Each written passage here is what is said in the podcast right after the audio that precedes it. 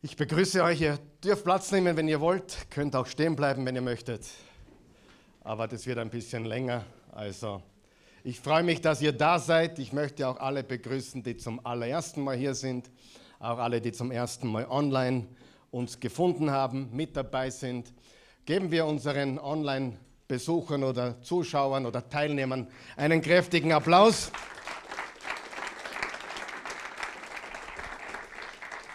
Wir freuen uns immer sehr, wenn dann die eine oder andere Person, die eine oder andere äh, Zuschauerin oder Zuschauer dann vorbeikommt und sagt, hey, ich schaue schon seit Jahren zu, zu, und jetzt bin ich einmal da. Das freut uns gewaltig. Das passiert eigentlich auch mittlerweile fast jede Woche, dass jemand vorbeischaut. Ja, wir sind in einer Serie von Botschaften, die lautet Wir sind. Wir sind. Und wir haben heute die dritte Botschaft. Die erste Botschaft hat gelautet, wir sind die Kirche.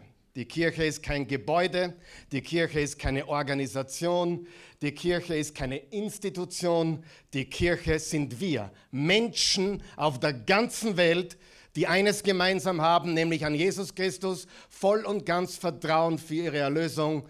Das ist die Kirche. Amen.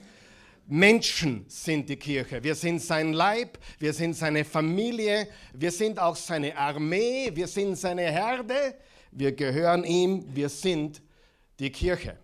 Und äh, letzte Woche haben wir gesprochen über, wir sind die himmlische Botschaft. So wie die meisten Länder der Welt oder die großen Nationen der Welt eine Botschaft haben in der Hauptstadt anderer Länder, so hat auch Gott das Himmelsreich eine Botschaft hier auf Erden. Wir sind die himmlische Botschaft. Wir gehören zu ihm. Und wir bringen die Werte und das Leben des Himmels hier auf die Erde. Das ist, was wir tun. Und wenn du eine der Botschaften verpasst hast, ich glaube, du kannst zurückgehen, drei bis, ich glaube, mittlerweile sieben Jahre, alle Botschaften online auf oasechurch.tv oder YouTube oder Spotify gratis, solange es Strom und Internet gibt. Ich hoffe, du bist bereit für die heutige Botschaft. Die heutige Botschaft ist eine eher ungewöhnliche Botschaft aus einem der schwierigsten Büchern in der ganzen Bibel. Das Buch heißt das Buch der Richter und ist das siebte Buch der Bibel, unmittelbar nach Josua. Zuerst sind die ersten fünf Bücher Mose, dann kommt Josua und dann kommt das sehr ungewöhnliche, auch gewalttätige und blutige Buch der Richter. Und die Bibel sagt uns in diesem Buch, jeder tat, was er wollte. Könnte das ein Problem sein?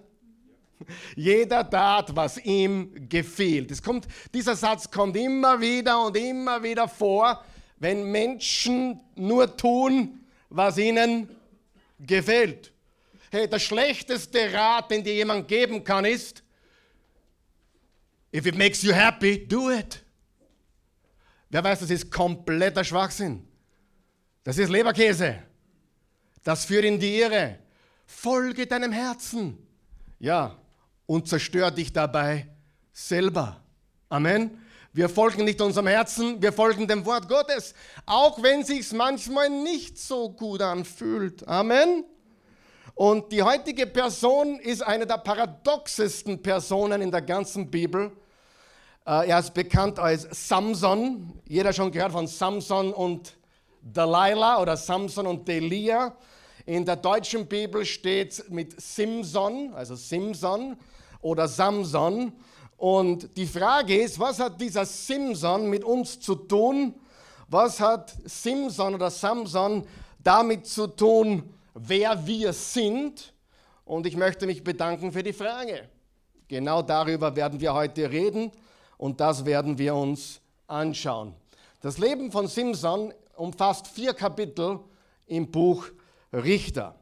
Und ganz ehrlich, wenn ich ganz ehrlich sein darf, Simson oder Samson erinnert mich sehr, sehr stark an eine Person, die ich sehr, sehr gut kenne. Und diese Person heißt Karl Michael. Erinnert mich sehr, sehr stark an mich. Nicht wegen der Frauengeschichten, wie du schon wieder meinst. Das nicht. Aber Weil der größte Feind von Simson war, ist keine Trickfrage. Größte, der größte Feind von Simson war Simson, bingo! Simson war der größte Feind vom Simson. Und ich kann euch sagen, schau nicht so. Der Karl Michael ist sein eigener größter Feind und ich möchte dich heute überzeugen von einem ganz wesentlichen Punkt. Wenn du in der Früh aufstehst und in den Spiegel schaust, was ist so lustig? Keine Ahnung, ich wollte jetzt gar nicht lustig sein. Aber wenn du aufstehst in der Früh in den Spiegel schaust, dann siehst du die größte Bedrohung deines Lebens. Und das ist der Titel meiner heutigen Botschaft. Die größte Bedrohung deines Lebens. Weißt du, dass du der größte Verhinderer bist von dem, was Gott in deinem Leben tun will? Oh, der Heilige Geist wirkt. Natürlich tut er das. Aber wer verhindert es in einer Tour? Wenn du aufstehst, in den Spiegel schaust, siehst du deinen eigenen größten Feind und den größten Verhinderer von allem, was Gott in deinem Leben tun will. Und sein Problem war nicht ein Mangel an Stärke. Wir wissen, er war bekannt für seine Kraft. Im Gegenteil, er war so stark, aber, sag einmal aber, er sabotierte alles, was Gott in seinem Leben tun wollte. Wir leben in einer Zeit, wo Computerviren mittlerweile ziemlich einfach beseitigt werden können. Aber ich kann mich erinnern an Zeiten vor 20 Jahren, da hatte ich ein Virus auf meinem Computer und ich musste diesen Computer irgendwie, den Laptop irgendwie entsorgen. Samson hatte einen Virus. Wer von euch weiß, es gibt gefährlichere Viren als so manche anderen Viren. Wer weiß, was ich meine? Und diese Viren sind zwischen deinen beiden Ohren. Und Samson hatte einen Virus, der ihn selbst zerstörte, der seine Kraft und Stärke sabotierte und Zerstörung brachte in sein Leben und das Leben vieler anderer Menschen. Ich weiß nicht, wie oft du zurückblicken musst in dein Leben und dir die Frage stellst, warum habe ich das sagen müssen? Wer hat schon mal sowas gedacht? Warum konnte ich meine große Klappe nicht halten? Warum habe ich das tun müssen? Warum habe ich dieser Lust des Fleisches nachgegeben? Warum konnte ich mich nicht kontrollieren oder beherrschen? Bin ich der Einzige? Danke für die Ehrlichkeit. Warum war ich so ungeduldig? Warum war ich so impulsiv? Warum war ich so stolz? Noch einmal, ich möchte dich heute überzeugen davon, dass wenn du am Morgen aufstehst und in den Spiegel schaust, dass du die größte Bedrohung deines Lebens siehst. Du bist die größte Bedrohung deines Lebens und allem, was Gott tun will. Ich bin die größte Bedrohung in meinem Leben und das, was Gott in meinem Leben vollbringen will. Das Problem ist kein Powermangel. Wir wissen, dass wir als Christen die Kraft Gottes zur Verfügung haben. Stimmt das? Sie gehört uns. Und trotzdem sabotieren wir es durch die Schwäche unseres Charakters. Und wenn wir uns die Geschichte von Simson anschauen, dann denkt man vielleicht, das sind Männergeschichten. Aber ich habe mittlerweile die letzten Jahrzehnte viel darüber gelernt, dass diese Dinge nicht nur Männer betreffen, sondern durchaus auch Frauen. Wie viele Frauen habe ich, die sagen, ja, ich habe auch manchmal so ein Problem, dass ich mein eigener größter Feind bin. Und hier ist der wichtige Punkt. Die Geschichte von Simson ist so verfasst, dass jeder Israelit, der das gelesen hat, jeder Kenner der Bücher Mose wusste sofort, dass Simson ein Bild ist vom ganzen Volk Israel. Also Simson ist ein Spiegelbild vom ganzen Volk Gottes. Israel entstand durch die wundersame Geburt eines Buben, wie hieß er? Isaac, durch ein altes Ehepaar, wie hießen sie? Abraham und Sarah. Und Gott erschien einem Mann namens Manoach, einem alten Mann und einer betagten Frau, die wir beim Namen nicht kennen, und hat ihn verheißen, ihr werdet ein Kind auf die Welt bringen. Es war ein Wunder. Israel äh, war schwach, aber Gott machte es stark. Und Gott nimmt immer Schwaches und macht es stark. Und sowohl Israel wie auch Simson hatten ein genaues Gesetz zu befolgen, um sie von den Nationen zu unterscheiden. Simson hatte das Gelübde eines Nazireas. Was war das für ein Gelübde? Es war das Gelübde, keine Toten anzugreifen, keinen Alkohol zu trinken und sich die Haare nicht zu schneiden. Das war ein Symbol der Demut, der Hingabe zu Gott. Übrigens war nicht nur der Wein ausgeschlossen, sondern alles, was vom Weinstock kam. Das heißt auch Trauben und Rosinen. Warum um Himmels Willen? Auch der Traubensaft war out für Simson. Warum? Wein in der Bibel, alles, was vom Weinstock kommt in der Bibel, symbolisiert Freude und Vergnügen. Und Gott sagt, hey, deine Freude soll von mir kommen und nicht von den Dingen dieser Welt. Und Israel hatte das Buch Levitikus, 27 Kapitel, wo genau geregelt waren, was sie zu tun hatten und was nicht. Und Simson fühlte sich hingezogen, jetzt wird es sehr intim, zu fremden Frauen, so wie Israel zu fremden Göttern. Also wir sehen hier, dass der Autor dieses Buches wenn er die Geschichte von Simson bringt, einen ganz klaren Vergleich bringt zwischen der Person Simson und dem Volk Gottes. Und darf ich noch weitergehen? Simson ist ein Bild, ein Typus für die Kirche, für die Gemeinde. Wir sind stark und trotzdem machen wir uns selbst immer wieder schwach. Wir haben den Heiligen Geist und leben weit unter den Dingen, wie wir sie leben könnten. Simsons Geschichte, ein Bild von Israel, eigentlich die Geschichte des gesamten Volkes Gottes, auch im Neuen Testament die Gemeinde. Also wir können sagen, auch deine Geschichte ist die Geschichte von Simson. Gehen wir jetzt gemeinsam seine Geschichte durch und dann schauen wir uns drei ganz wichtige Lektionen an, die wir von diesem Burschen lernen können. Und lass uns erkennen, wie das die größte Bedrohung unseres Lebens werden kann und was Gottes Antwort darauf ist. Beginnen wir im Richter Kapitel 13. Richter 13, Vers 24. Die Frau brachte einen Sohn zur Welt und nannte ihn, wie heißt er? Simson. Und was heißt Simson? Sonnenschein. Sunny Boy. Sunny Boy. Der Junge wuchs heran, und jetzt pass auf, und Jahwe segnete ihn. Unterstreicht ihr das bitte? Jahwe, also Gott, der allmächtige Herr, segnete ihn. Dann fing der Geist Jahwes an, ihn umzutreiben. Das geschah im Lager Dans zwischen Zora und Eskatol. Also Gottes Geist wirkte durch ihn. Ist kaum vorstellbar, wenn du die Geschichte kennst. Der Mann hatte gar nichts unter Kontrolle. Stimmt das?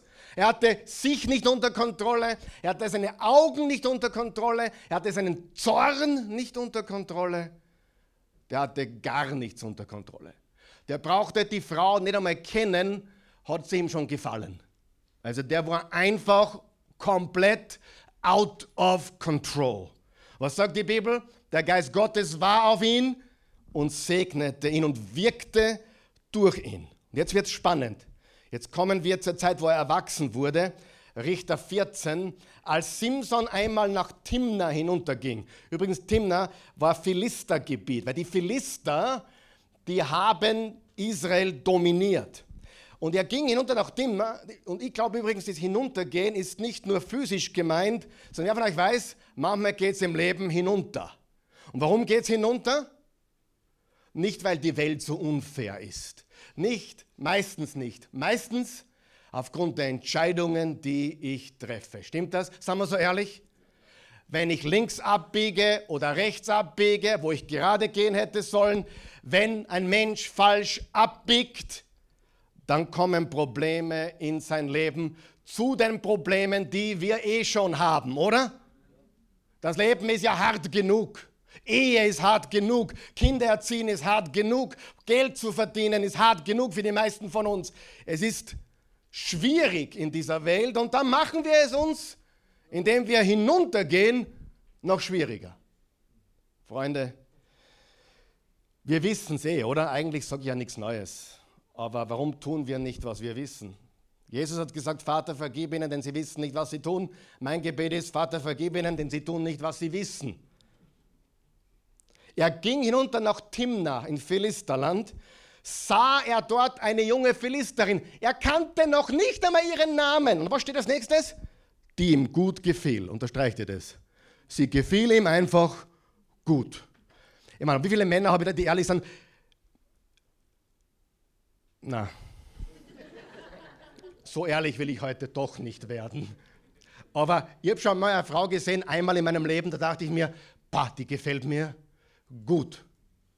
Nur einmal. Und die war blond, da habe ich gleich geheiratet und seitdem war er Ruhe. Wer glaubt mir das? Glaubt mir kein Mensch, oder? Wenn du das Leben kennst, weißt du, das ist alles andere als Realität. Aber er ging hinunter ins Philisterland, nach Timna, sah dort eine junge Philisterin, die ihm gut gefiel.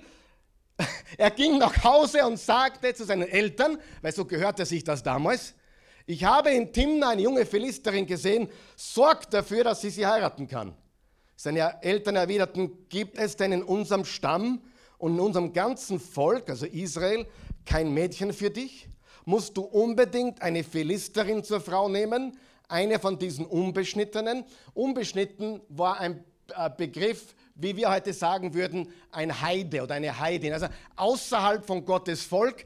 Das war kein es war keine rassistische Bemerkung, sondern ganz einfach, hey Samson, du folgst Gott, du bist ein gläubiger Mann, du brauchst eine gottesfürchtige Frau. So wie auch heute. Ich würde jedem, der an Jesus glaubt, raten, nur jemanden zu heiraten, der ebenso an Jesus glaubt.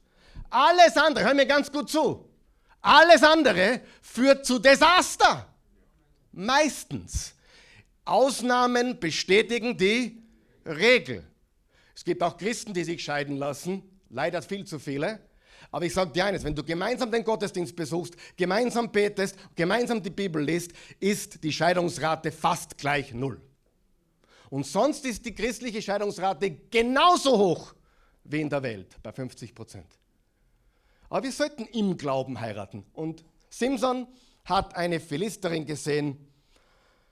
Doch Simson sagte zu seinem Vater, sorge dafür, dass dass ich sie bekomme. Sie gefällt mir zum zweiten Mal.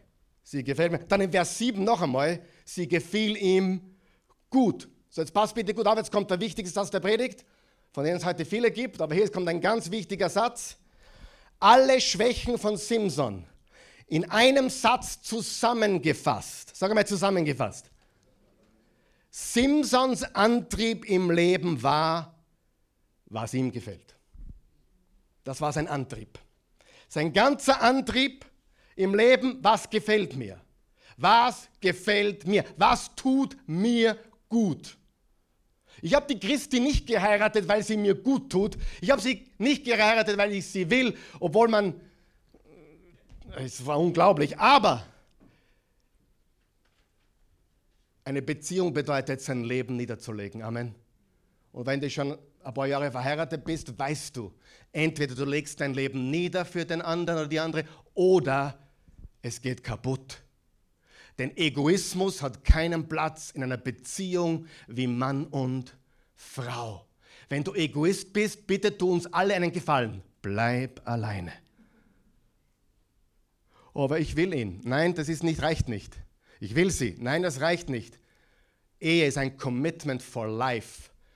In guten Tagen, schlechten Tagen, Höhen, Tiefen, dunkel, hell, richtig? Das ist es und das ist Liebe. So wie Jesus sein Leben niederlegte für uns, sein Blut für uns vergossen hat, sein Leben gab, so geben wir einander uns hin. Aber sie gefällt mir. Alle Schwächen von Simpson in einem Satz zusammengefasst. Simpsons Antrieb, primärer Antrieb im Leben war, was mir gefällt. Und niemand, sag einmal niemand, Niemand konnte ihn davon abbringen. Seine Eltern konnten nicht ihn nicht abbringen. Gott konnte ihn nicht abbringen. Niemand konnte ihm widersprechen. Wer kennt hier Leute, denen man nicht widersprechen kann? Weißt du, dass diese Menschen ein bedauerliches Ende nehmen werden? Menschen, die unbelehrbar, werden wir heute noch sehen, unbelehrbar, man kann ihnen nicht widersprechen. Diese Menschen nehmen ein trauriges Ende. Und ich habe es als Pastor immer wieder und immer wieder gesehen, in meiner eigenen Familie, in einer eigenen Gemeinde, über die Grenzen hinaus. Wenn jemand nur das sucht, was ihm gefällt und sich von niemand korrigieren lässt, geht dieser Mensch einem schrecklichen Ende zu. Er lehnt den Rat seiner Eltern ab und lässt sein Herz entscheiden. Stopp einmal. Habe ich schon betont heute, aber mehrmals steht, er ließ sein Herz entscheiden. Und wie oft haben wir das hier schon gehört? weil es ja so po positive thinking ist, ja, folge deinem Herzen. Folge deinem Herzen ist der schlechteste Rat, den du bekommen kannst. Folge deinem Herzen führt zu Scheidung, zu Chaos, zu Verwirrung, zu Zerstörung. Wenn ich meinem Herzen gefolgt wäre die letzten 34 Jahre, dann wäre ich wahrscheinlich schon, keine Ahnung, na, so ehrlich bin ich heute nicht. Aber nice try. Wir sehen, wir sehen, wo eine solche Art von Entscheidungsfindung hinführt. Folge Gottes Wort, nicht deinen Gefühlen, deinem Herzen, deinen Gedanken. Wer weiß, unsere Gefühle sind sehr verführerisch. Meine Güte, ich wollte schon mal jemanden anrufen am Vorabend und mit aller Macht habe ich mich gewehrt dagegen, den, das Handy liegen zu lassen. Ich sage, nein, ich schlafe darüber. Wer von euch weiß, in der Früh war ich überglücklich, dass ich es nicht getan habe, den Text nicht geschickt habe oder das E-Mail nicht geschickt habe, was natürlich, wenn es weg ist, ist weg. Schlaf drüber. Folge nicht immer deinen Gefühlen, deinen Impulsen, sondern folge dem Wort Gottes. Deine Gefühle, deine Impulse können wunderbar sein, wenn sie richtig kanalisiert sind. Sie können dich aber in die absolute Zerstörung führen in deinem Leben. Und es wird mit Alter immer schlimmer. Weißt du das? Warum gibt es so viele grantige ältere Leute? So ab 90. Damit ist ja niemand da, der so alt ist, oder? Haben wir noch Zeit? Nein, aber ehrlich, ich habe festgestellt, dass ältere Leute entweder total glücklich sind weil sie keine Regrets haben, keine Reue haben, oder sie sind richtig fies und grantig, weil sie so viel Bedauern und Reue haben für die Dinge, die sie getan haben und vor allem für die Dinge, die sie nicht getan haben. Richtig? Lesen wir weiter. Also er wollte diese Dame und dreimal steht, sie gefiel ihm gut. Sagen wir es gemeinsam? Sie gefiel ihm gut. Ist das ein Kriterium für eine Entscheidung? sie gefiel mir gut. Natürlich nicht. Da müsste ich schon, na, ich, so ehrlich bin ich heute nicht. Vers 4, seine Eltern konnten nicht wissen, dass das von Jahwe so geplant war, weil, weil er einen Anlass haben wollte gegen die Philister, vorzugehen, die damals über Israel herrschen. Das ist sehr interessant. Er hat Mist gebaut und Gott hat trotzdem diesen Mist verwendet, um gegen die Feinde Gottes, die Philister, voranzukommen. Also Gott kann das. Gott kann Menschen verwenden, die Mist bauen und trotzdem seine Dinge fortführen. Halleluja. Vers 5. Simson machte sich also mit seinem Vater und seiner Mutter auf den Weg in der Nähe der Weinberge von Timna. Simson war vom Weg abgebogen. Sag mal, vom Weg abgebogen. Stand plötzlich ein junger Löwe brüllend gegenüber. Das sind zwei Probleme in diesem Satz. Problem Nummer eins, Weinberge. Er ging durch die Weinberge. Warum gehe ich durch die Weinberge, wenn ich weiß, ich darf die Weinberge nicht angreifen und keinen Wein trinken und keine Trauben essen? Warum gehe ich durch die Weinberge, wenn ich weiß, das ist für mich tabu? Erster Schritt, um frei zu werden, vernichte alles, Trenn dich von allem, was eine Versuchung sein könnte und mach es nicht mehr möglich, zurückzugehen. Lass dich ausschließen von dem Club, lass du dies oder jenes, äh, mach es permanent, auch wenn es weh tut. Aber der Typ geht durch die Weinberge, obwohl er ein Nazirea ist und keine Weintrauben und desgleichen essen durfte. Und ein Löwe steht vor ihm brüllend. Das zweite Problem war dann, dass er dann später den toten Löwen berührt hat. Zu dem kommen wir gleich. Und er durfte als Nazirea nichts Totes berühren. Da kam der Geist des Herrn über Simson. Er packte den Löwen und zerriss ihn mit bloßen Händen, als würde er ein Ziegenböckchen zerlegen. Seine Eltern erzählte er aber nichts davon. Da gibt es noch jemand, der das Gleiche getan hat. Wie hat er geheißen? David. Und David hat auch gegen die Philister gekämpft, weil der Simson hat zwar begonnen, die Philister zu besiegen, aber er hat es nicht zu Ende geführt. Als er nach Timna kam, sprach er mit den Philistern. Mit der Philisterin, sie gefiel ihm gut. Einige Zeit später ging er wieder nach Timna, um die Hochzeit zu feiern. Da, dabei bog er vom Weg ab, um nach dem toten Löwen zu sehen. Totes ist für ihn tabu.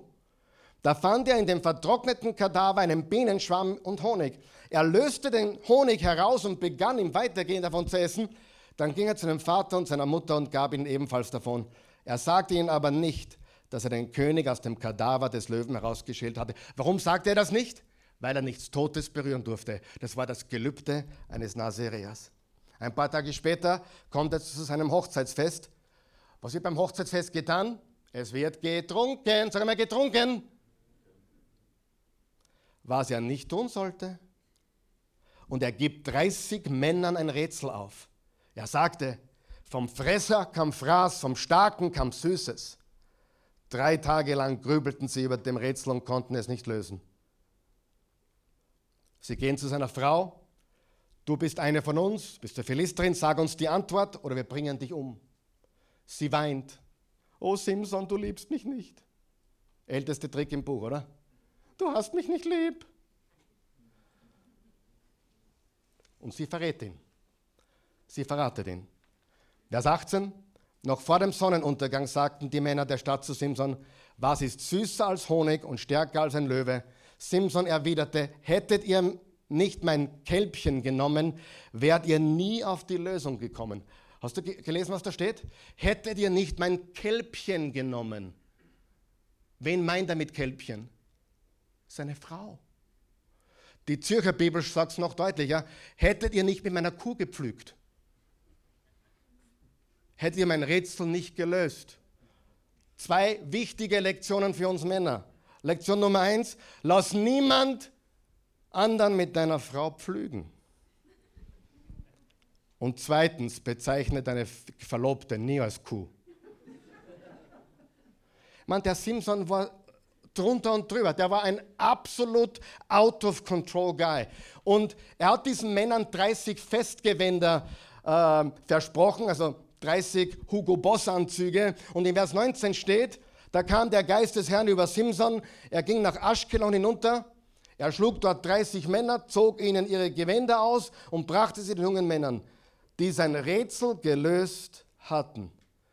Jetzt pass auf, dann kehrte er voller Zorn in das Haus seiner Eltern zurück. Er war zornig auf seine Frau, er war zornig auf die Philister.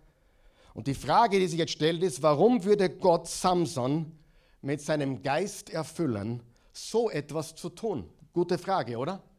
Ich glaube, die einzige Antwort, die man erkennen kann, wenn man einen Schritt zurück macht, ist, Gott hatte eine viel größere Absicht, warum und wofür er Simson gebrauchte. Es ging nicht um Simson.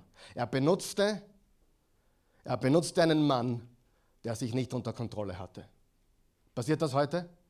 You better believe it. Er hätte nicht dort sein sollen, er hätte nicht die Philisterin heiraten sollen, er hätte nicht Alkohol trinken sollen, er hätte den toten Löwen nicht angreifen sollen, er hat gegen alles verstoßen. Aber Gott verwendete ihn, weil Israel hat begonnen, sich zu wohl zu fühlen in seiner Situation. Das Volk Gottes hat begonnen, sich zu wohl zu fühlen in ihrer Situation. Frage, kann das heute passieren? Können sich Christen zu wohlfühlen? Absolut. Ich habe Jahre in Amerika gelebt. Meine Güte, das ist kulturell cool, wenn du Christ bist. Noch. In Texas noch, in Oklahoma noch. Kalifornien, äh. Wir fühlen uns wohl.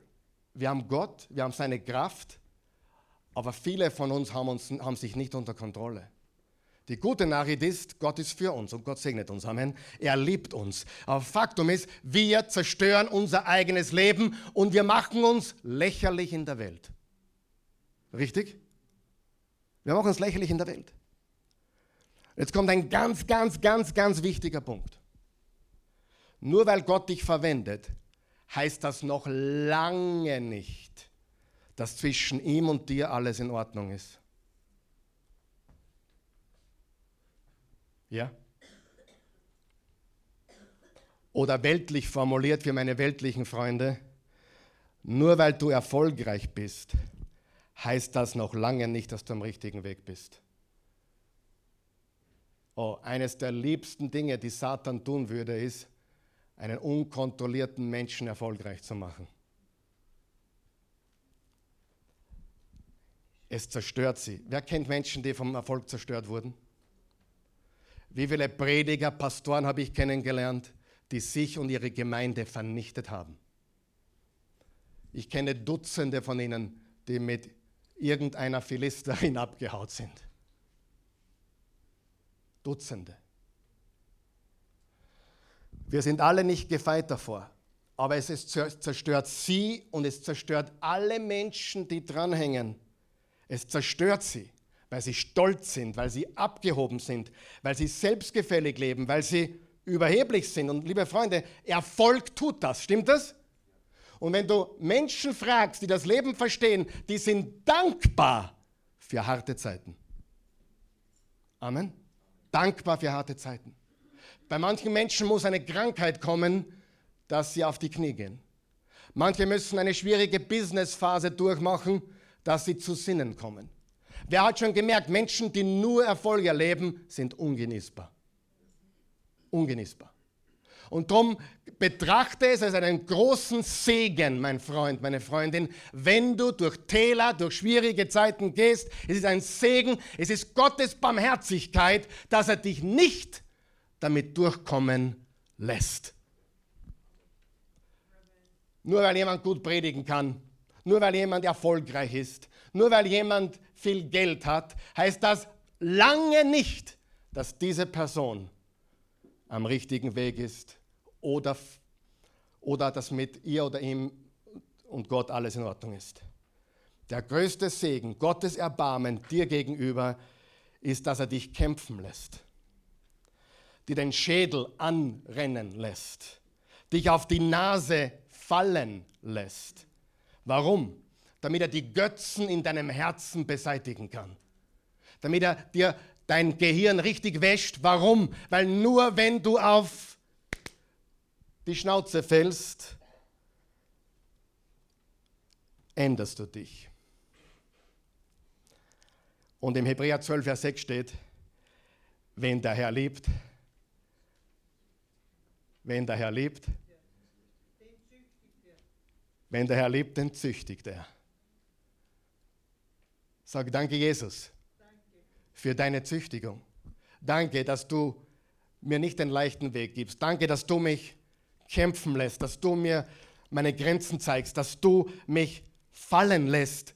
Nicht fallen, fallen lässt, sondern dass du mich einmal auf den Boden fallen lässt, damit ich dann mit dir gemeinsam wieder aufstehen kann. Halleluja. Halleluja. Wen der Herr liebt, den züchtigt er. Menschen, denen es nur gut geht.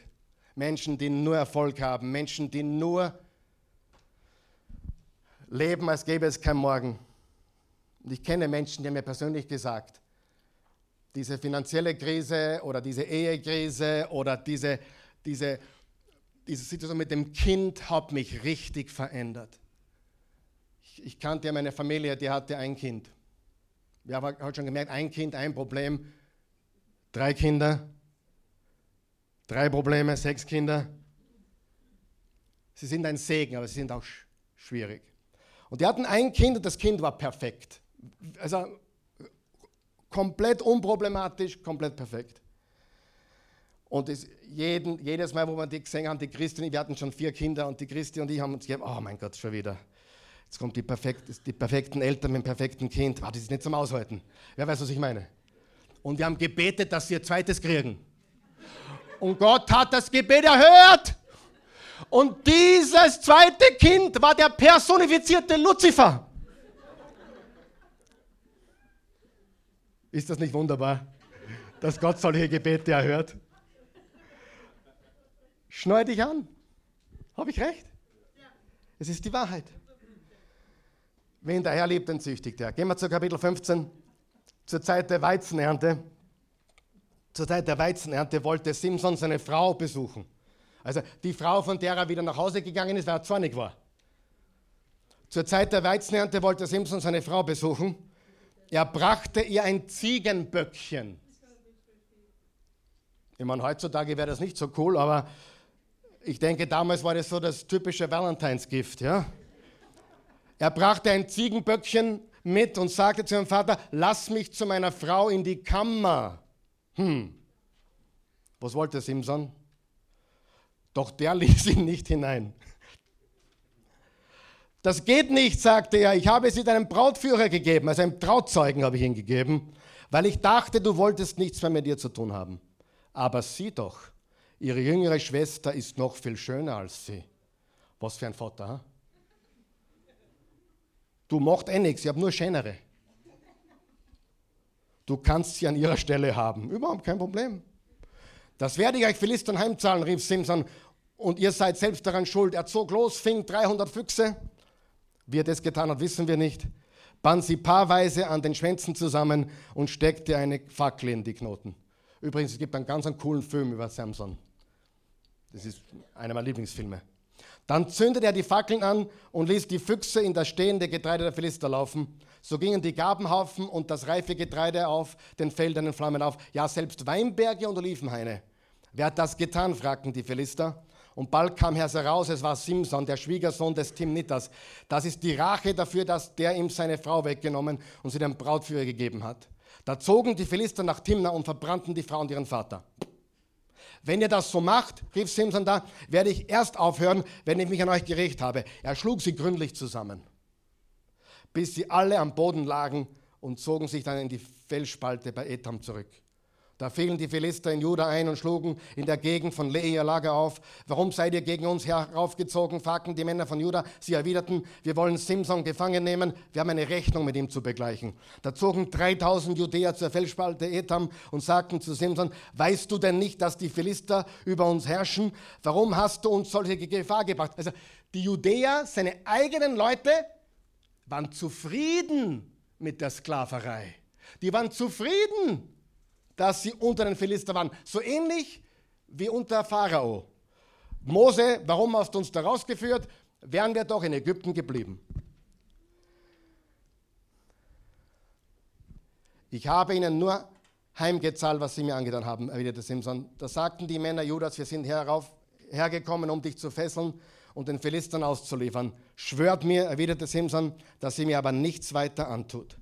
Nein, wir wollen dich nur fesseln und ausliefern, sagten sie. Töten wollen wir dich nicht. So ließ er sich von ihnen mit zwei neuen Stricken fesseln und aus der Felsspalte herausführen. Als er so nach Lehi kam, schrien die Philister vor Begeisterung. Also, weil sie jetzt Simson gefangen hatten, da kam der Geist Jahwes über ihn. Er zerriss die Stricke an seinen Armen, als wären es von Feuer versenkte Flachsfäden. Die Fesseln fielen von seinen Händen ab. Also er wurde immer noch von Gott gebraucht. Dann fand er einen frischen Eselskinnbacken, er hob ihn auf und er schlug tausend Mann damit. Mit einem Eselsknochen habe ich sie verprügelt, sagte Simson. Mit dem Kinnbacken eines Esels habe ich tausend Mann erschlagen. Danach, danach warf er den Knochen weg. Seitdem heißt der Ort Ramat Lehi Kinnbacken Höhle. Vers 16 geht es weiter. Wir müssen das kurz lesen, aber dann kommen drei wichtige Punkte. Einmal kam Simson nach Gaza. Gaza gibt es heute noch im Gazastreifen. Dort sah eine Prostituierte und ging zu ihr ins Haus. Jetzt wird es noch schlimmer. Jetzt ist nicht nur eine Philisterin, jetzt ist eine Prostituierte aus dem Philisterland. Bald erfuhr die ganze Stadt, dass Simson in Gaza sei. Da suchten die Philister nach ihm und legten sich die Nacht über am Stadttor auf die Lauer. Sie beschlossen, solange es dunkel ist, unternehmen wir nichts. Morgen früh bringen wir dich um. Simson aber stand schon um Mitternacht auf, ging zum Stadttor, packte die beiden Torflügel und riss sie samt Pfosten und Riegel heraus. Dann nahm er sie auf seine Schultern und trug sie auf den Gipfel des Hügels. Einige Zeit später verliebte er sich in eine Frau aus dem Tal Sorek. Sie hieß Delilah. Samson and? Samson and Delilah. Da gingen die Fürsten der Philister zu ihr und sagten, du kannst ihn verführen. Ja, das ist keine Kunst. Das ist keine Kunst, oder? Übrigens, na, so ehrlich bin ich heute nicht. Du kannst sie verführen. Sieh zu, dass du herauskommst, wer seine große Kraft kommt und was wir tun müssen, um ihn in unsere Gewalt zu bringen. Du bekommst dafür von jedem von uns 1100 Shekel Silber. Das war eine Mördersumme. Delilah fragte Simson, willst du mir nicht anvertrauen, warum du so stark bist? Gibt es Fesseln, die du nicht zerreißen kannst? Und dreimal sagte er die Unwahrheit. Beim ersten Mal, wenn man mich mit sieben frischen Bogensinnen fesseln würde, wäre es sieben. Wenn man mich ganz fest mit neun Stricken binden würde, wäre es elf. Und Vers 13, du musst meine sieben Haarflechten im Webstuhl einweben. Wenn du das tust, dann werde ich keine Kraft mehr haben. Dreimal gelogen. Vers 15, wie kannst du nur behaupten, dass du mich liebst? warf Delilah ihm vor. Du vertraust mir ja nicht einmal. Dreimal hast du mich jetzt schon getäuscht und mir nicht verraten, wer deine große Kraft kommt. Tag für Tag redete sie auf ihn ein und quälte ihn so sehr, dass er ihm das ganze Leben verleidet war. Da öffnete er ihr sein Herz. Das hat er doch schon einmal erlebt, ein paar Kapitel vorher, oder? Wo eine Frau gesagt hat, du liebst mich nicht. Wenn du mich lieben würdest. Und schon wieder. Und warum tu das wieder? Darf ich die Wahrheit sagen? Wer will die Wahrheit hören? Oh, dann sag ich es nicht. Wer will die Wahrheit hören? weil Männer dumm sind. Männer sind dumm. Ja? Wir lernen nichts. Wir, wir, wir haben uns den Schädel dreimal an und dann nur 14 Mal. Noch nie sind mir die Haare geschnitten worden. Ich bin nämlich von Geburt ein Nazareer Gottes. Würde man mir die Haare abschneiden, würde ich meine Kraft verlieren und schwach werden wie andere Menschen auch. Delilah merkte, dass er jetzt alles offenbart hatte. Sie schickte jemanden zu den Philisterfürsten und ließ ihnen ausrichten. Diesmal müsst ihr selbst herkommen, denn er hat mir alles anvertraut. Da kamen sie und brachten das versprochene Silber. Jetzt pass auf, Delilah ließ Simson auf ihren Knien einschlafen. Er fühlte sich so sicher. Noch einmal, er fühlte sich so sicher fühl dich nie zu sicher. Dann rief sie einen Mann und ließ die sieben Haarflechten Simson abschneiden. So fingen sie an, ihn zu bezwingen. Und Simson verlor seine Kraft. Delilah rief Simon, Simson die Philister. Simson fuhr aus dem Schlaf hoch und dachte, ich werde auch diesmal davon kommen, wie bisher mich freischütteln. Ich werde es auch diesmal schaffen, ich werde mich freischütteln. Er wusste aber nicht, dass Jahwe nicht mehr mit ihm war. Da packten ihn die Philister, stachen ihm die Augen aus und brachten ihn nach Gaza ins Gefängnis. Dort legten sie ihm Doppelfesseln aus Bronze an und zwangen ihn, die Mühle zu drehen. Schreib dir zwei Sachen an, ein, äh, auf. Sünde verblendet und Sünde versklavt. Sünde verblendet und Sünde versklavt. Sagen wir es gemeinsam? Sünde verblendet und Sünde versklavt. Ich weiß, Sünde hören wir heute nicht gerne, den Begriff, aber Sünde heißt einfach daneben schießen und es bedeutet, einen falschen Weg einzuschlagen und man wird blind und man wird Sklave. Der Punkt ist nicht, liebt mich Jesus noch. Das ist nicht der Punkt. Der Punkt ist, er liebt dich, nur du bist ein Sklave der Sünde. Amen. Ich sag dir was. Menschen mit Tiefe, Menschen mit oft mit wirklich starken Charakter in, in, in vielen Dingen des Lebens sind oft am gefährdetesten, was die Lust der Augen und die Lust des Fleisches betrifft. Und dann kommt mein Lieblingsvers in der ganzen Geschichte. Aber sein Haar begann langsam wieder zu wachsen. Sagen wir das gemeinsam? Sein Haar begann langsam wieder zu wachsen. Was für ein fantastischer Vers. Nach einiger Zeit kamen die Fürsten der Philister zu einem großen Freudenfest zusammen. Sie wollten ihrem Gott Dagon ein großes Opfer schlachten. Dabei sangen sie, Gott sei es gedankt, Simson ist in unserer Hand. Als das Volk Simson sah, rühmten sie ihren Gott und sangen, unserem Gott sei es gedankt, Simson ist unserer Hand. Er verheerte unser Land, streckte viele in den Sand. Als sie richtig in Stimmung waren, grölten sie, ruft Simson her, er soll uns vortanzen, wie eine Zirkusnummer. Man brachte Simson herbei und stellte ihn zwischen die Säulen, und sie hatten ihren Spaß mit ihm. Simson bat den Jungen, der ihn führte, lass meine Hand kurz los. Ich möchte die Säulen betasten, die das Haus tragen und mich ein wenig anlehnen. Das Gebäude war voller Menschen, die zusahen, wie Simson verspottet wurde. Allein auf dem Flachdach saßen etwa 3000 Männer und Frauen. Auch alle Fürsten der Philister waren da. Jetzt pass auf, da betete Simson zum Herrn. Mein Herr Jahwe, denk doch an mich und gib mir noch einmal meine alte Kraft. Ich will mich an den Philistern rächen, nur eine Rache für meine beiden Augen. Dann tastete Simson nach den beiden Mittelsäulen, auf denen das Dach ruhte, und stemmte sich gegen die eine mit der rechten und gegen die andere mit der linken Hand. Sollen die Philister mit mir sterben, rief er und riss die Säulen mit aller Kraft um. Da stürzte das ganze Haus über den Philistern und ihren Fürsten zusammen. Dabei starben mehr Menschen, als Simson in seinem ganzen Leben getötet hatte. Was sollen wir nun lernen von Simson? Er repräsentiert das gesamte Volk Gottes, im Alten Testament wie im Neuen Testament. Jahwe ist mit uns. Jahwe ist mit uns. Gott ist mit uns. Aber wir sabotieren die Kraft Gottes selbst in unserem Leben.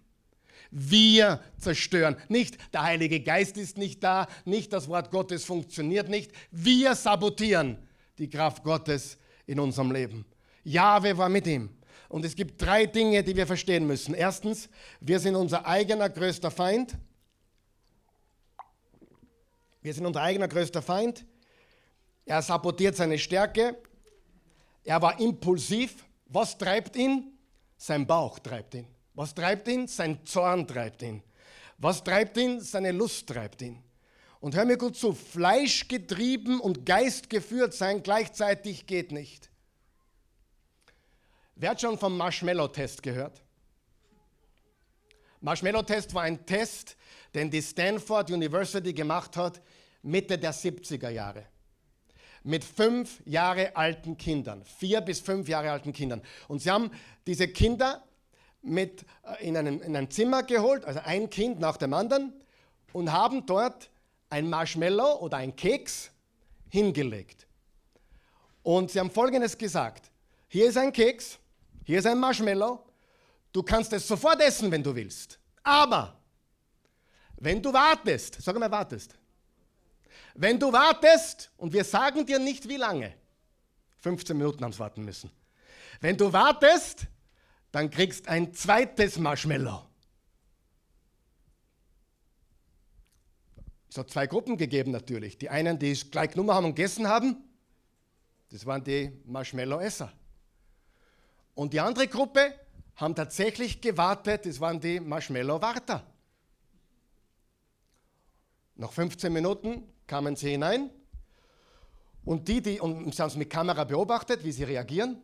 Und interessant ist, diejenigen, die das Marshmallow nicht angegriffen haben, sind um den Tisch, haben alle möglichen Sachen versucht, dass sie es nicht hingreifen, haben sich irgendwie selbst äh, in den Griff bekommen, haben, haben, sind um den Tisch gegangen oder, oder haben den Tisch nebenbei angeschlägt und ganz komische Sachen. Und hier ist das Wichtigste aus dieser Studie. Du kannst das googeln. Das ist auf Google, kannst du sehen. Sie haben diese Menschen, diese vier-, fünfjährigen Kinder aufgeteilt in die, in, die, in die Impulsiven und in die Warter. Und haben sie 20 Jahre verfolgt. Und den Schluss, den sie gezogen haben, war, war der aus dieser Studie. Nach 20 Jahren später, wir haben noch nie, wir haben noch nie einen einzigen Faktor gesehen, der den Lebensweg eines Menschen so prägt, ob er warten kann oder nicht, ob er Nein sagen kann oder überall, überall zugreift. Der Hauptfaktor, haben sie gesagt, was die Gesundheit betrifft, was Erfolg betrifft, was Wohlstand betrifft, was Eheleben betrifft, was Beziehung betrifft, der Hauptfaktor war, konnten sie warten oder nicht. Ist das nicht gigantisch? Mit anderen Worten, es gibt keinen anderen Faktor, der so viel ausmacht in deinem Leben, wie kannst du Nein sagen. Sickert es? Es gibt keinen Erfolgsfaktor, der stärker ist wie die Tatsache, kannst du Nein sagen. Das ist der Erfolgsfaktor in allen Bereichen deines Lebens. Kannst du Nein sagen? Wenn nicht, ich will heute ganz ehrlich mit, mit euch sein, wenn du nicht Nein sagen kannst, dann wird dein Leben sehr, sehr hart werden. Wer spürt das schon? Darf ich Fragen nicht aufzeigen?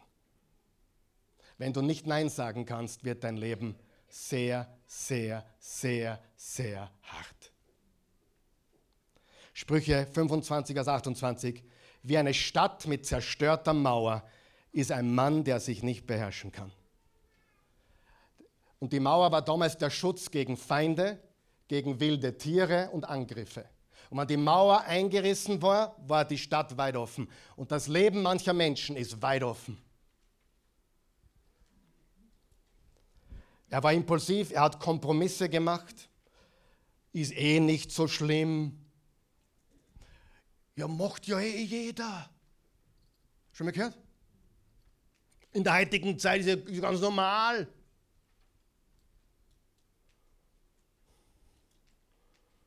In die 50er, 60er Jahren, meine Schwiegermutter hat mir das gesagt, da hat man geheiratet und die, die Zeit war hart und wisst ihr, was man gemacht hat? Man blieb zusammen. Aber es ist schwer. Ja, aber wir bleiben zusammen. Versteht ihr? Heute? Da wäre was verraten.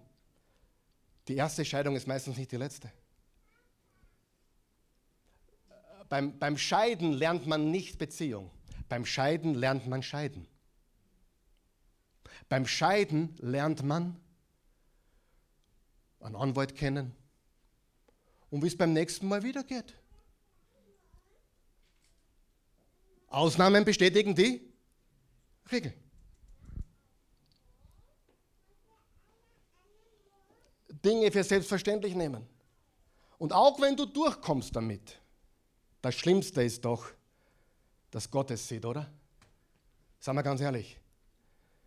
Er sieht jede weiße Lüge, er sieht alles.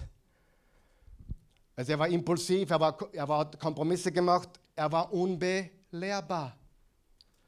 Isoliert, alleine, unkorrigierbar. Niemand kann in sein Leben sprechen. Ich habe eine Frage an dich. Bist du belehrbar? Bist du demütig? Lässt du dir was sagen? Wer kann in dein Leben sprechen? Er war stolz. Er dachte, er könnte seine Kraft nie verlieren. Er dachte, die Segnungen stehen ihm zu und kann sie gebrauchen, wie er will. Für wessen Ehre lebst du? Also Punkt Nummer eins, wir sind unser eigener größter Feind. Zweitens, die Welt braucht jemand, der größer ist als Simson. Und die Welt braucht jemand, der größer ist als du. Freunde, können wir die Wahrheit vertragen heute? Die Starken sind nicht stark genug. Der Karl Michael ist ein ganz schwacher Mann. Ich bin schwach. Ich muss meinen Fokus behalten auf Gott. Und er hat so vielversprechend begonnen und hat so elendig geendet. Und das soll mit uns nicht passieren. Amen. Und, und Simson ist auch ein Typus für Christus. Schaut ein paar Parallelen an. So wie Simson wurde auch Jesus durch ein Wunder geboren. Jesus hatte wie Simson gewaltige Power, aber über Wetter, Dämonen und die Mächte der Finsternis. So wie Simson wurde auch Jesus verraten von jemand, der sich als Freund ausgab. So wie Simson wurde auch Jesus den Unterdrückern und Peinigern übergeben. So wie Simson wurde auch Jesus festgenommen, gefoltert und verspottet. So wie Simson starb auch Jesus mit ausgestreckten Armen. So wie Simson war der Tod, der wie eine Niederlage ausschaut, der tatsächliche Sieg über die Feinde. Aber im Gegensatz zu Simson ist Jesus das nicht passiert wegen seinen eigenen Sünden, sondern für unsere. Im Gegensatz zu Simson tat Jesus es freiwillig. Er wurde freiwillig schwach, um uns zu retten. Freunde, das sind gute Nachrichten. Wir sind alle wie Simson. Im Jesaja 53 steht, doch man hat ihn durchbohrt wegen unserer Schuld, ihn wegen unserer Sünden gequält. Für unseren Frieden ertrug er den Schmerz und durch seine Striemen sind wir geheilt. Und wenn ich das sehe, werde ich verändert. Wenn er in dir lebt, wenn seine Gnade in dir lebt, dann hast du Freiheit. Und der letzte Punkt ist, es ist nie zu spät, Gott anzurufen. Simson war am niedrigsten Punkt. Er war im Tempel vom Dagon, dem falschen Gott. Er war blind und gebunden. Aber hier ist der beste Vers der ganzen Geschichte. Seine Haare begannen wieder zu wachsen. Sagen wir es gemeinsam. Seine Haare begannen wieder zu wachsen. Es ist nie zu spät, Gott anzurufen. Und wann begannen seine Haare wieder zu wachsen? Nein, in dem Moment, wo sie abgeschnitten wurden. Seine Gnade ist neu jeden Morgen. Seine Barmherzigkeit ist neu jeden Tag. Sie begannen wieder zu wachsen in dem Moment, wo sie abgeschnitten sind. Liebe Freunde, es ist nicht zu spät. Wir sind alle schuldig, aber Gott will uns trotzdem benutzen. Weißt du, was ich eigentlich möchte? Dass wir nicht lächerlich sind. So viele Christen leben ein lächerliches Leben. Sie reden von der Kraft Gottes, aber haben Familien, da geht es drunter und drüber. Das ist okay. Schwierigkeiten haben wir alle. Aber was ich damit meine ist, sie treffen Entscheidungen, die nicht göttlich sind. Da, es geht um Entscheidungen. Und wenn einer geht, kannst du nichts machen, das ist klar. Und manchmal gibt es Dinge, die müssen getrennt werden, ist auch klar. Aber Faktum ist, wir machen uns lächerlich, wenn zwischen unserem Leben und dem Leben der Welt kein Unterschied ist. Und wir müssen wirklich schauen, dass wir uns nicht selber zerstören. Vertraue ihm, seine Gnade ist neu jeden Morgen. Wenn du dich verunreinigt hast, wenn du diese Dinge getan hast, die Samson getan hat, der sich mit allem verunreinigt hat, mit Alkohol, mit Frauen, Tote angegriffen, was er nicht durfte, aber Gott verwendete ihn für einen, groß, für einen größeren Zweck. Und das ist die Geschichte dieser, dieser Geschichte. Stehen wir bitte auf. Und ich möchte dich fragen, ich möchte dich ehrlich fragen. Und hier ist meine Frage. Wenn du so weitermachst, wenn du so weitermachst, wenn du so weiterlebst, wie schaut es in fünf Jahren aus? Wie schaut es in zehn Jahren aus? Wenn du so weitermachst wie jetzt, wenn du die Menschen um dich so behandelst, wie du sie behandelst, wenn du weiter die Dinge schaust, die dich zerstören, wenn du weiter Ausreden machst für die Dinge, die du weißt, dass sie nicht richtig sind, wenn du weiter so lebst, wo, wo bist du in fünf Jahren? Wo bist du in zehn Jahren? Ich verheiße dir, ich bin kein Prophet, aber ich verspreche dir, wenn du vom Weg abgebogen bist, auf dem Weg weiterzugehen, bringt dich nur noch weiter weg. Und das nennt die Bibel Umkehr. Und Umkehr ist keine, keine, äh, kein Zeigefinger Gottes, sondern Gnade. Er, er, er reicht dir die Hand und sagt, hey, ich habe dir das heute gesagt und aufgezeigt, damit du der sein kannst, zu dem du geboren wurdest. Du bist ein Überwinder, du bist ein Sieger. Ich bin mit dir. Ich habe dich nicht aufgegeben. Ich verwende dich weiter. Aber zerstör dich nicht selbst und die Menschen um dich herum. Das ist das Problem. Ständig bekomme ich diese Frage, habe ich mein Heil verloren? Wenn ich das schon höre, kriege ich so ein Kabel. Wenn du Jesus vertraust, kannst du dein Heil nicht verlieren. Wenn du ihm nicht vertraust, bist du verloren. Aber der Glaube alleine rettet uns. Amen. Keine Sünde in dem Sinn, du hast dich nicht selber errettet und du kannst dich nicht selber rausboxen. Das Einzige, was du tun kannst, ist ihm zu vertrauen. Punkt. Und es gibt Menschen, die zerstören ihr Leben, obwohl sie zum richtigen Gott gehören. Freunde, Simson gehörte zum richtigen Gott. Ist euch das bewusst? Im Hebräer 11, Vers 32, schnall dich an, im Hebräer 11, Vers 32, im Neuen Testament wird Simson als Glaubensheld bezeichnet. Im gleichen Atemzug wie Abraham und Isaac und Noah und Daniel und David und Jephthah steht Simson. Geht's noch? Ja, es geht noch. Gott gibt dich nicht auf. Aber zerstör dich nicht selbst. Mach dich nicht unglücklich. Glücklich sein ist kein Ziel, glücklich sein ist ein Beiprodukt. Ich stehe nicht auf in der Früh und denke mir, heute möchte ich unbedingt glücklich sein. Nein, heute möchte ich Jesus folgen. Was ist passiert? Ich bin glücklich. Glücklich ist kein Ziel. Hör auf, glücklich als Ziel zu haben. Glücklich als Ziel zu haben ist Unfug. Das Ziel sollte sein, Jesus zu folgen. Und das Beiprodukt ist Freude, Friede, Glückseligkeit.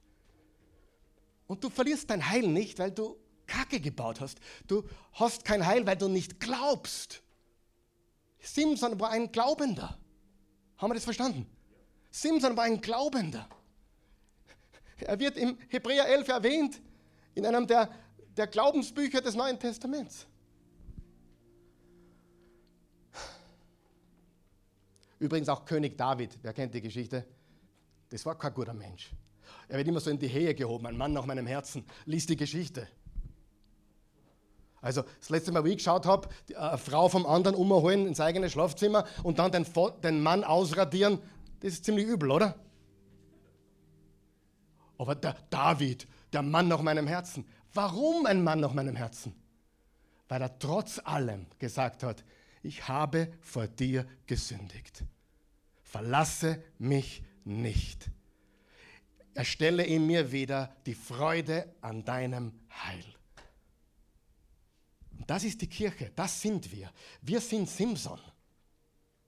Ja, das ist die heutige Botschaft. Wir sind unsere eigene größte Bedrohung. Wir sind Simson. Wir gehören ihm und zerstören uns selbst und andere Menschen mit uns. Und das werden wir nicht länger zulassen. Amen. Halleluja. Beten wir. Vater im Himmel, wir danken dir so sehr. Wir sind so dankbar für deine Gnade. Oh Gott, ich weiß, das war eine ungewöhnliche Botschaft heute. Das war eine Botschaft, da sehe ich mich selbst und da sieht sich hoffentlich jeder hier selbst. Jeder Mann, jede Frau. Und ich bitte dich im Namen Jesu, verzeih uns unsere Sünden, hilf uns, unsere Augen im Griff zu haben, unseren Zorn im Griff zu haben, unsere Fleischeslust im Griff zu haben.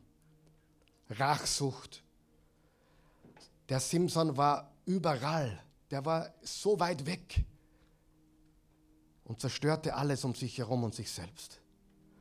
Und trotzdem hast du ihn im Tod sogar verwendet, um die Feinde Gottes zu besiegen. Wer ist die Delila in deinem Leben? Nichts gegen die Delila. Aber wer ist die Delila in deinem Leben? Wer ist das, was dich verführen will?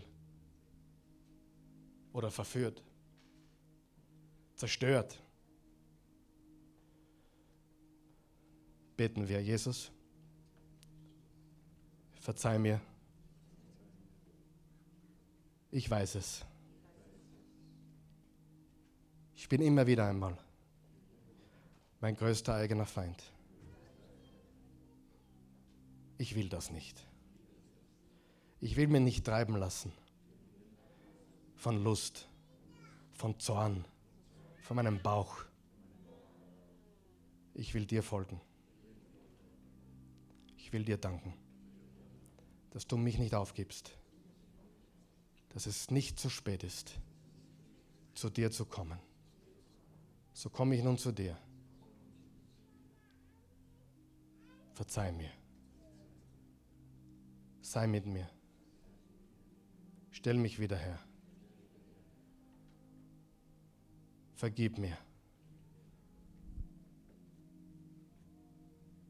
Danke, Jesus. Wenn du Jesus Christus noch nie zum Herrn deines Lebens gemacht hast, dann tu das heute. Sag Jesus, sei mein Retter. Du bist der Erlöser. Du, du starbst mit ausgestreckten Armen. Freiwillig. Ohne Sünde. Ohne jegliche Schuld. Als mein Stellvertreter. Du hast meinen Platz eingenommen.